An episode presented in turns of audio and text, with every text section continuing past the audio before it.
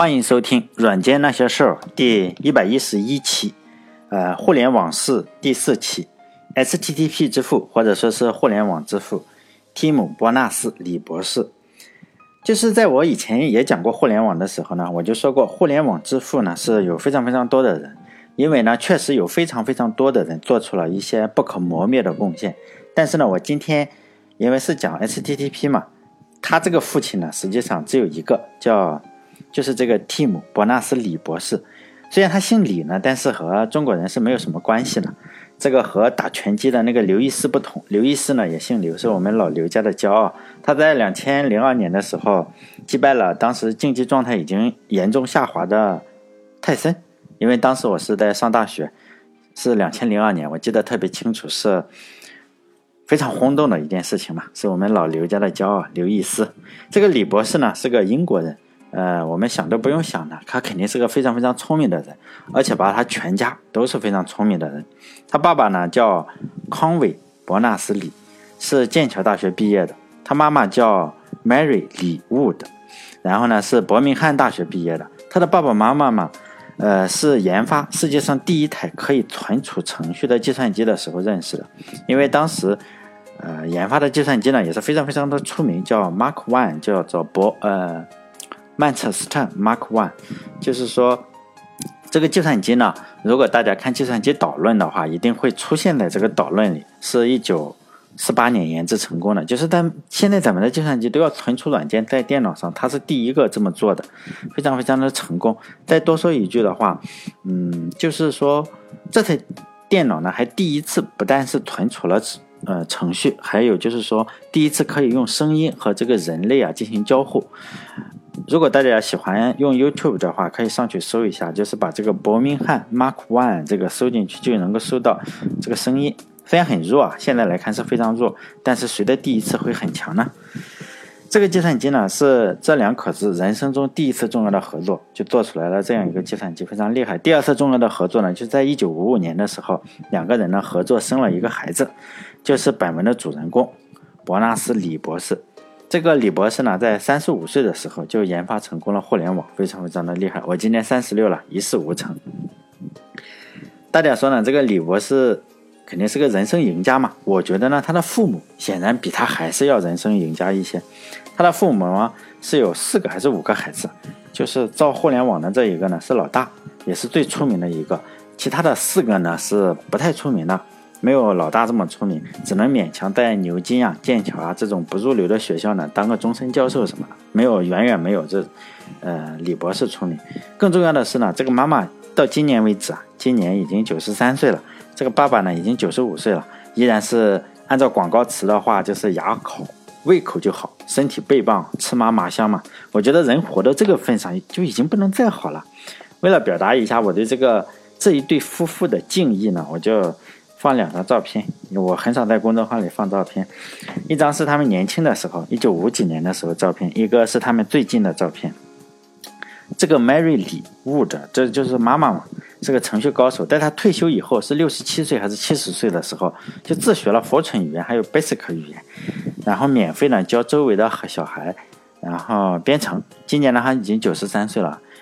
嗯，起码看起来有至少二十三年的 Fortran 或者 Basic 语言的编程经验。其实呢，他以前的时候就是一个程序员，只是用机器语言来编程的就好了。这就是他的父母。我就先说到这里。我是真心的非常希望这两位老人非常的健康，起码就是有一个在中国，一个也不会讲普通话，也没有多少人听的一个电台的主播，真心的祝福他们。我觉得他们才是真正改变这个世界的人。不但他们自己改变了整个计算机行业，而且连自己的孩子也造出了互联网给大家用。如果大家喜欢和栋哥一样的话，喜欢看体育，我非常喜欢看体育，包括什么英超啊、欧冠、世界杯、奥运会等等都看。这个李博士呢，曾经出现在2012年是英国的。奥运会的开幕式上，就这个开幕典礼上呢，他就是坐在一个红色的房子里，然后这个房子一下被吊起来，他就坐在一个电脑的前面。电脑呢，当时就是乔布斯做的那个 Next 的电脑，也不知道从哪里找来这么一台电脑，现在还能用。然后呢，他就在那台电脑上发了一条推特，内容呢就是 This is for everyone，就是说呢，呃，大家如果看的话，还是非常震撼的，并不是在电脑上打，是整个的舞台上，整个这个这个奥运会的场馆里，就是显示了这个 Twitter 的信息。嗯，好像是在朝鲜的话，就会显示金正日的头像，就类似于这种。后，当时我看了，我就觉得，哎，为什么找这个人过来？后，呃，我也没有想到他是真正发在推特上面。我觉得这可能是彩排，或者是像咱们这里都是先录好，或者是再怎么样的。没想到这是当时就是玩真的，因为后来我才知道，哎，这个推特就是当时就是发在推特上面，我就把这个推特也截了下来，然后也上传到我这个公众号的。里面，因为我的公众号是“软件那些事”，是五六个字，“软件那些事”哦。因为我无法读出最后面那个“儿”来，所以很多人说：“哎，收不到，或者收到了之后呢，是一个卖卖货的，卖什么东西的，就不也不好说。”这个视频呢是两分钟左右嘛。因为我经常看，就是说这些人的采访，就是说这个家伙一常年就是这样，总感觉他就是四五件衣服，一个是白的，一个是黑的，还有一个是条纹衫的那种 T 恤衫，还有一个是灰色的。因为他在他的视频在 YouTube 上非常多，因为我经常喜欢看一个人的穿着嘛，就是以貌取人的。这个李博士呢，基本上是没有什么架子，在正式的场合他才会打一个。就是领带，比如说去联合国啊这种地方，哎，发表演讲的时候，你会看到，哎，他打了一条领领带。一般的场合就是，还是那个灰色的或者白色的西服，外加一个他那个衬衫，总是看着皱皱巴巴的样子。虽然在奥运会这个场合，显然他还是觉得不是特别正式嘛，就也没有打领带，那个头发也是那个样子，还他已经秃顶了，就是头发稀稀拉拉的，然后那个衬衫呢也是皱皱巴巴的，就这个样上去，一点也不严肃。呃，我说这些呢，其实我并不是说，嗯，只喜欢看编程视频的人。我录这些东西啊，我我经常收集这种开幕式啊，还有中场休息，比如说超级超级碗这种中场中场的那种视频，然后更多的就是为了看美女嘛。比如说体育上有一个，大家如果看足球的话就知道，呃，巴塞罗那有个后卫叫皮克，皮克他老婆叫夏奇拉，就是他老婆经常在这种体育节目上唱歌，就跳舞。就拉丁拉丁女王那个屁股扭的就跟插了电似的，非常的非常带劲。所以呢，我经常录，只是不小心看到了，哎，李博士竟然也在这里。我再推荐一下，就是说外国有个网站叫 Twitter，就本文介绍的这个李博士在内，很多人实际上都活跃在哪里啊？就是活跃在 Twitter 的第一线上。比如说你 Python 的作者呀。嗯，Ruby on Rails 这个框架的作者呀，还有这个 Go 语言的作者，包括就是现在就谷歌出的那个 Go 语言的作者叫 RoboPike，还有就是很多很多啊，我也不好说了。但是呢，这个呃，推特网站啊和这个新浪微博是 在很多方面是没法比。就说呢，这些人虽然是编程语言的。创始人啊，我们就觉得肯定是非常非常厉害了嘛。你肯定得有个 几十万的关注量嘛。实际上不是，就关注量就几万人。比如说 Python 的作者连十万都不到。嗯，在中国，如果你十万都不到，可能连个小网红都不算，你什么都不算嘛。但是他确实是 Python 的作者，而且是真人。包括还有就是 Ruby on Rails 的作者，这个框架的作者，性格也不是不管好不好了。人也不多，还有这个 Go 语言的作者就是 Rob p i k 我记得好像是三万多、四万多，不知道现在增了没有，反正很少很少的人。有时候我这样一看之后，发现好像很惊讶，竟然是这个语言的作者关注量这么少。还有一些已经去了，就是 TED、TED，咱们看那个演讲。比如说做什么呃图形化数据的这种人，哎，我就赶紧上去搜一下，他也有这个推特，他在推特上说，哎，我去我去这个 TED 就是 TED 这里去做了演讲，然后你点开他的关注者，哎，五百多人，就这个样子，非常非常少。但是如果我们说放在国内的话，如果他又去了这个，比如说。很厉害的公司，那人家都是在谷歌这种公司，比如咱们这里就说你是去了百度啊，或者是腾讯，然后你又去邀请做了这个 TED 的演讲，我觉得你至少有五千六千的关注量，甚至更多，或者你是微软的一个员工，可能就更多。这个人呢，就是去你会发现很多人就是搞了个五百，就像五六百啊，这很搞笑的。也可能是正是因为这些原原因嘛，这个人关注量非常的少，而且 Twitter 上这些人呢，你关注量少了，人家也不会说让你给你钱写软文嘛，所以发的东西啊，就是有时候就是能反映出他的真性情嘛。就是比较有营养。当然也有的是挺没有营养，就是他去哪里去拍照了，或者给哪个粉丝拍了照片，他还挺兴奋，哎，有人认出我来了，在街上。实际上，确实应该有人认出他来，然后他还把他跟粉丝的合影放在那里。我非常希望就是大家去看看嘛，看看这种网站，嗯，有很多啊，包括嗯。我觉得我个人觉得很好，我一直隐藏在那个地方，就暗中观察这些大牛。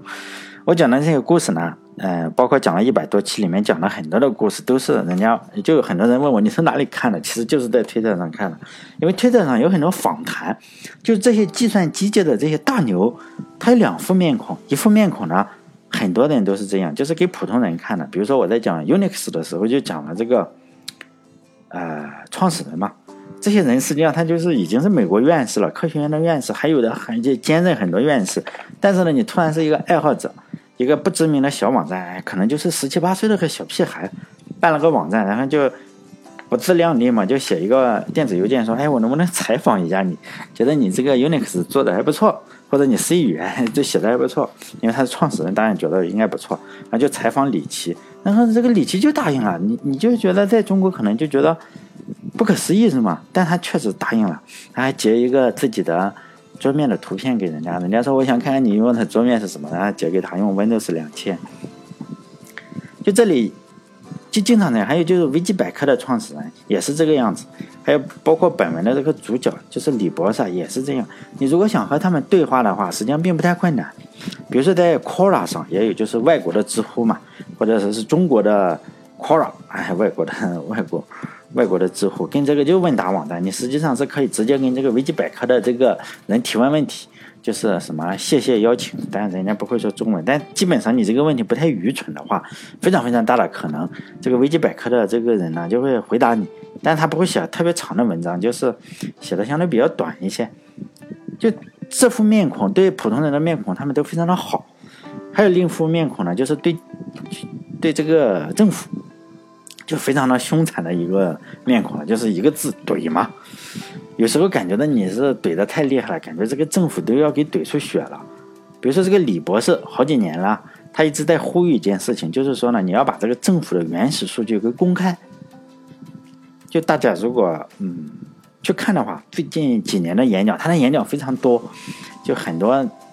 非常多的演讲，我经常去，一方面听听听英语嘛，我也经常去看他的演讲，看这些人的演讲。呃，它的主体之一呢，就是说，你这个政府啊，不要想着说不把数据公开，我们就是要数据，老百姓嘛就是要数据，而且我们需要的就是嗯原始数据，你不能修改的数据。就这个这个人呢，演讲能力还是不错的，算是技术大牛中比较好的。还有很多的大牛，实际上他的演讲能力不太好。就是跟他的这个技术实力是没法匹配的。这个李博士的演讲呢，相对来说算是比较好的，而且比较有煽动性。他在比如说他在 TED 里演讲，他还演讲了好几回。嗯，经常经常的，如果我觉得他要去演讲，人家就让他去上。他演讲了好几回，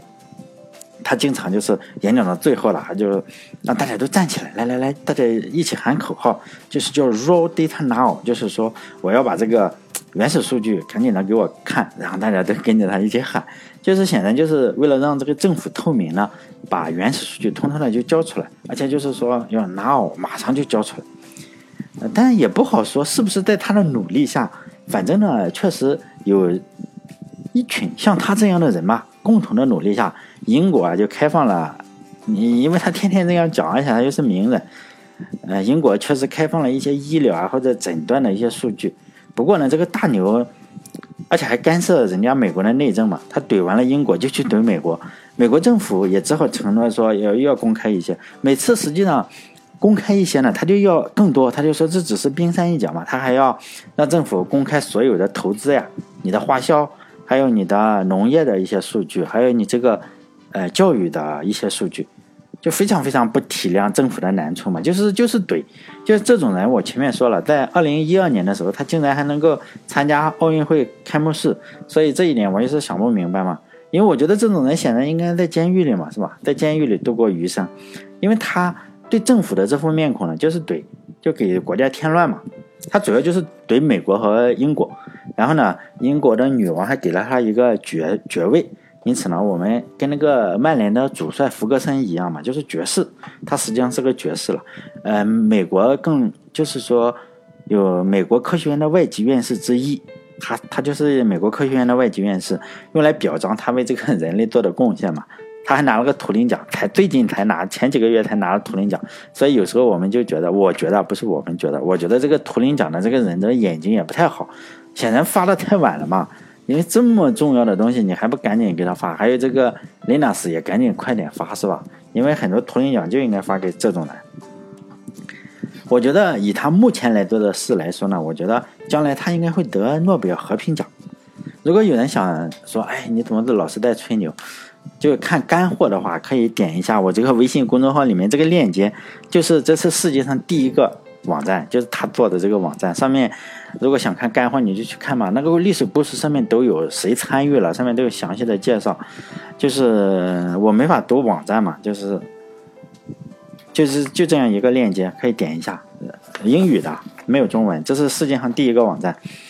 据说还是运行的那个呃 Next 的那个电脑，一台破电脑上。哎，我我估计没有人去上这个网站，可能一天有个一百访问量不错了。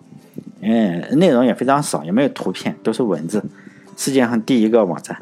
就就是我为什么这个这个有时候我就经常想不明白，就是说咱们这个国内的腾讯公司啊，比如说现在我微信公众号，这个比如说人家李博士，他定义的就是互联网就是什么网页加上链接嘛，腾讯硬生生的就是说你不能够加链接，不能够加我腾讯公众号以外的链接，因此呢，呃。这个链接实际上你是点不开的，你得哎复制粘贴到浏览器上。而且现在腾讯不是还出了一个功能叫小程序嘛？如果这个程序小程序能成功了，那就更好了。这个网页功能也取消了，这个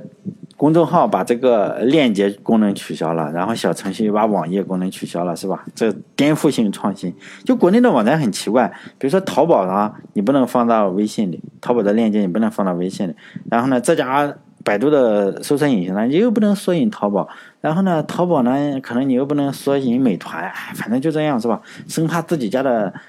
猪呢，就跑到别人家的猪圈里去了。其实我们每个用户都是他们觉得他是养的猪嘛，就不能去别人家，也很纠结是吗？在二零一零年左右的时候，我就记得这个李博士啊，那个七八年前了，经常呼吁嘛。呃，就是说你不能够，就 ISP，你不能够在没有用户的同意之下，不管你是谁啊，不管你是公司啊，就是说你不能够监控人家的信息，除非得到了同意。那时候我就后知后觉嘛，就觉得啊，这个肯定是危言耸听嘛。因为我个人觉得危言耸听，我觉得你是小人物的话，没有人看你信息。比如说我的信息，你你拿给人家看，人家都不看，更何况是是吧？呃，有点点，就是说，可能是你有点迫害症嘛，就叫妄想症嘛。当时我真的是这样觉得，我觉得不可能，小人物的信息没有人会去看，谁去看嘛？像我的信息没人看，因为在互联网上，我们用 HTTP 来传输信息的话，因为 HTTP 没有加密，呃，实际上你经过的路线上，呃，哪哪个路由器都可以把你的包啊拆开这样看看，看一下，然后看看，哎，里面放了什么东西。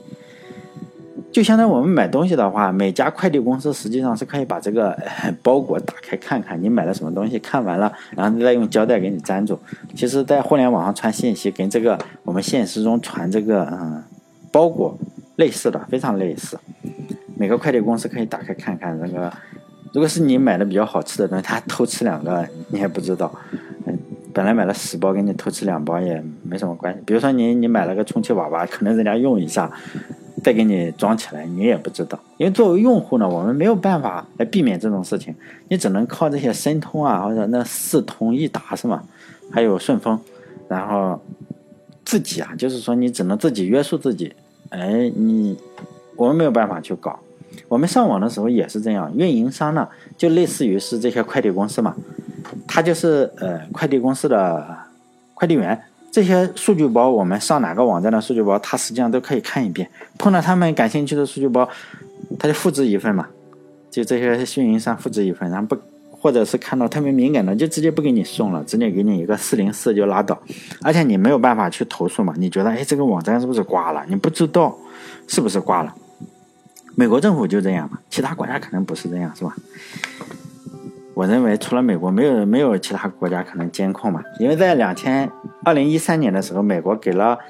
美国出了一个人叫斯诺登嘛，他就是个程序员，他参加了一个呃美国政府正在弄一个叫棱镜计划，是吗？棱镜计划，然后这个东西呢，就是说所有的数据，美国政府都要先看一遍，然后再给你送出去，看到吗？是他先看一遍，然后再给你送出去，起码他给你送到了，是吧？没有吃，没有没有把你的数据包给你吃了。起码送到了，就所有数据看一遍，这就是说，斯诺登这个是程序员，就觉得良心不安了，不行了，这个受不了了，就跑到香港了，然后把这件事情给透露出去。但是在香港好像是住了几天酒店，这个信用卡就刷爆了，没什么钱，然后就去住了一个好像贫民窟类似的东西，住了几天，好像又待了几天，然后又去了俄罗斯，所以他真会挑地方是吗？就去了中，呃，先来中国香港，然后又去俄罗斯，现在好像还在俄罗斯。这件事情发生以后，我才二零一三年的时候，我才意识到，哦，你竟然是一个 nothing，一个小人物，竟然也会监控你的数据包。因为这件事情如果发生在几年之前的话，我是不相信的。因为李博士那时候在宣传他的理念的时候，我我认为这是假的。我认为是，除非你是特别重要的人，人家可能是看你，比如说你是个呃比较出名的人嘛，起码是才会看你。否则你不出名，人家看你还浪费资源。但后来我才发现，哦，这是真的。那所以，我这个人的就是后知后觉嘛。他的意思是，没有本人同意，你不能监控网络。我就当时觉得很幼稚，而且这件事情呢，当时所有公司。不止我幼稚，所有公司也不支持，因为 Facebook 呀或者谷歌呀，它就本身就收集你这个用户信息，它显然不支持嘛。最初的几年也确实没有人支持他，因为他虽然是个名人，到今天为止，我去上网看了一下，二十多万、二十五万粉丝，不是很多啊，非常少是吗？尤其他这么出名的人，还图灵奖，哎，二十多万，你如果在中国的话，你是图灵奖获得者，你岂不要两千万粉丝或者是两亿粉丝了？他就二十多万。因此，他说的话实际上听到的人也不多。比如说，如果像高晓松老师或者是逻辑思维的罗振宇老师，他们可能有千分之一的粉丝就超过二十万吧，或者是百分之一。所以呢，呃，如果你你关注了他，如果你去看他的那个呃链接的话，他他发推特发链接的话，你就会发现一个很奇怪的现象：他在上面演讲，下面听演讲的人没几个，加上工作人员发现，哎。二十个人就是这样，非常非常非常的凄凉，稀稀拉拉的，没有那种人山人海的感觉。但他还是一如既往的宣传他的理念，就是说，不管是政府还是个人，你没有本人同意的情况下，你去监控他们的数据，这个是不行的。就这种理念呢，没有人公，没有公司愿意理他。刚开始的时候，比如说 Facebook、谷歌啊，或者还有那些听音乐的公司啊，他们就是不理他。我个人觉得，可能是我个人觉得啊，这个是我猜的。我个人觉得，在二零一三年以后，因为这个斯诺登事件突然爆出来，让这个美国的用户觉得隐私问题可能比较严重。结果呢，老百姓，美国的老百姓，呃，关注了以后啊，这些商业公司也会装一下嘛。商业公司才被迫觉得我们也非常注重隐私。实际上，刚开始他们一点都不重视。现在这些商业公司越来越会，你首先要做戏嘛。呃，现在当然是重视一下。好了，这一期的时间也差不多到了，下一期我就想讲一下，